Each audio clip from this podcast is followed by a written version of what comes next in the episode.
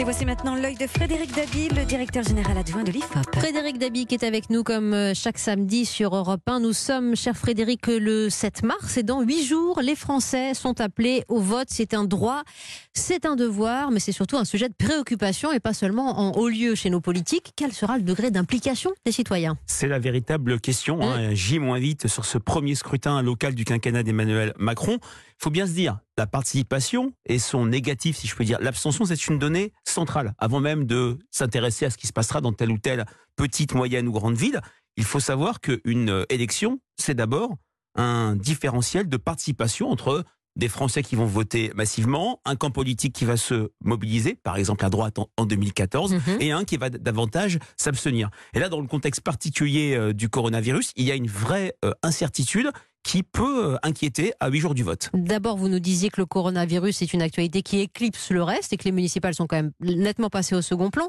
Il y a quoi? Deux tiers des Français qui s'en préoccupent et encore? Voilà, ben, même moins. Euh, hein. Dans notre dernière enquête IFO fiduciale pour Paris Match, il y a 87% des Français qui ont parlé dans leur conversation du coronavirus.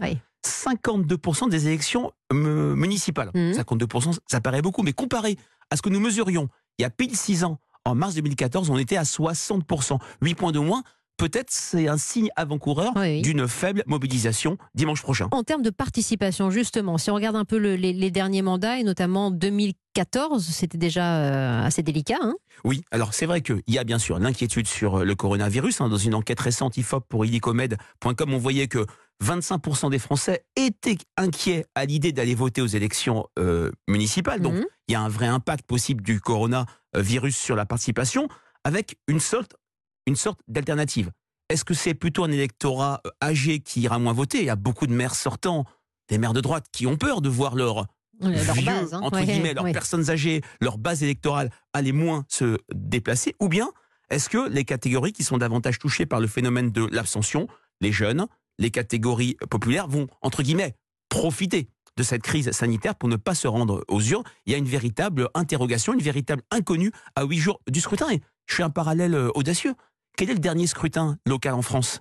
C'était les régionales en 2015, fait dans un contexte aussi très particulier. Trois, euh, trois semaines, un mois après le drame, euh, des drames du 13 novembre 2015. Et il y avait également une ambiance extrêmement particulière. C'est le deuxième scrutin de suite qui se fait dans une ambiance très étrange et très déconnectée des scrutins euh, précédents. Oui, et compliqué pour le gouvernement d'agir. Alors, il y a bien eu des mesures de, précaution, de réassurance, notamment du ministre de l'Intérieur, Christophe Castaner, qui a appelé à recourir éventuellement à, aux, procurations. Ça, ça peut être une alternative. Qui a bien précisé qu'il y aurait du gel hydroalcoolique euh, dans les centres de vote. Bon, il y a ce discours-là qui essaie de rassurer. Oui, alors, il est un discours euh, à minima qui mmh. peut euh, rassurer. On a appris que dans l'Aisne et dans l'Oise, les, écoles allaient être fermées pour 15 jours. Je rappelle que les, ce sont dans les bureaux, ce sont dans les écoles primaires que les bureaux de vote se tiennent. Et puis vous le disiez tout à l'heure, Wendy, au-delà du coronavirus, il y a la question de la participation qui s'inscrit dans une tendance historique lourde, y compris pour les élections municipales